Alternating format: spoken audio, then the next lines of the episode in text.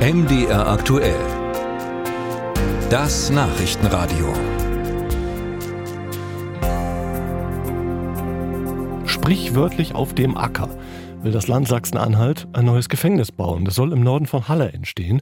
Und als die Pläne vor ein paar Wochen bekannt wurden, da waren nicht nur die Anwohner ziemlich überrascht, sondern auch viele lokale und regionale Politiker und schockiert über die Art dieser Nichtkommunikation des Vorhabens. Bekannt wurde es nämlich durch Zeitungsberichte.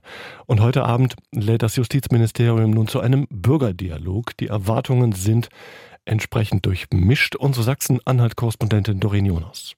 Viel Konkretes gibt es über die Pläne für den Neubau einer Justizvollzugsanstalt im Hallischen Norden bislang nicht. Geplante Fertigstellung 2029 auf einer Fläche von rund 17 Hektar mit Platz für 400 Insassen.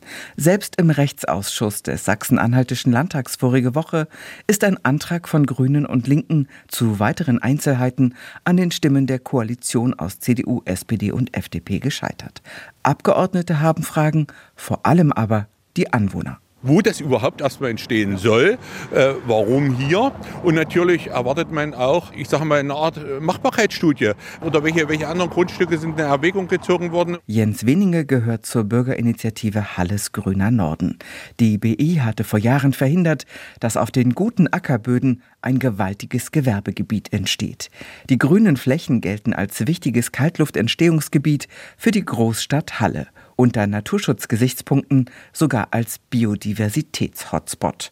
Damals hätte deutlich gemacht werden können, wie extrem wertvoll diese Flächen für Halle sind, sagt Michael Wolf von der BI. Und jetzt ohne Rücksicht auf Verluste zu sagen, wir haben jetzt hier Ländereien gekauft, wir bauen jetzt hier die JVA hin, finde ich ehrlich gesagt wirklich ein Schlag ins Gesicht für alle, für alle Anwohner und für alle die, die dafür gekämpft haben, diese, diese Flächen und diese, diese Gegend hier zu erhalten. Hinzu kommen Sorgen über die Sicherheit, aber auch über eine zunehmende Verkehrsbelastung.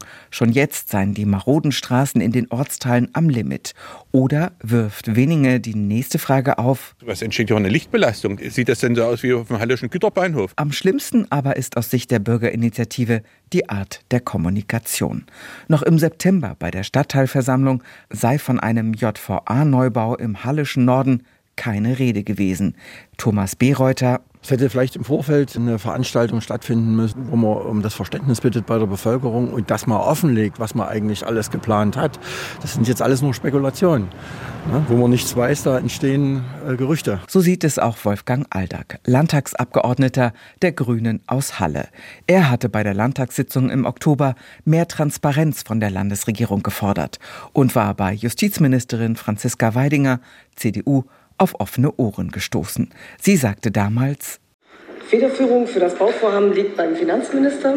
Auch außerhalb der bauplanerischen Angelegenheiten stehen wir bereit. Also die Justiz haben Sie da auf Ihrer Seite und wir sind sprechbereit und bieten jedem hier ein Gespräch an, weil es uns ein ganz wichtiges Anliegen ist.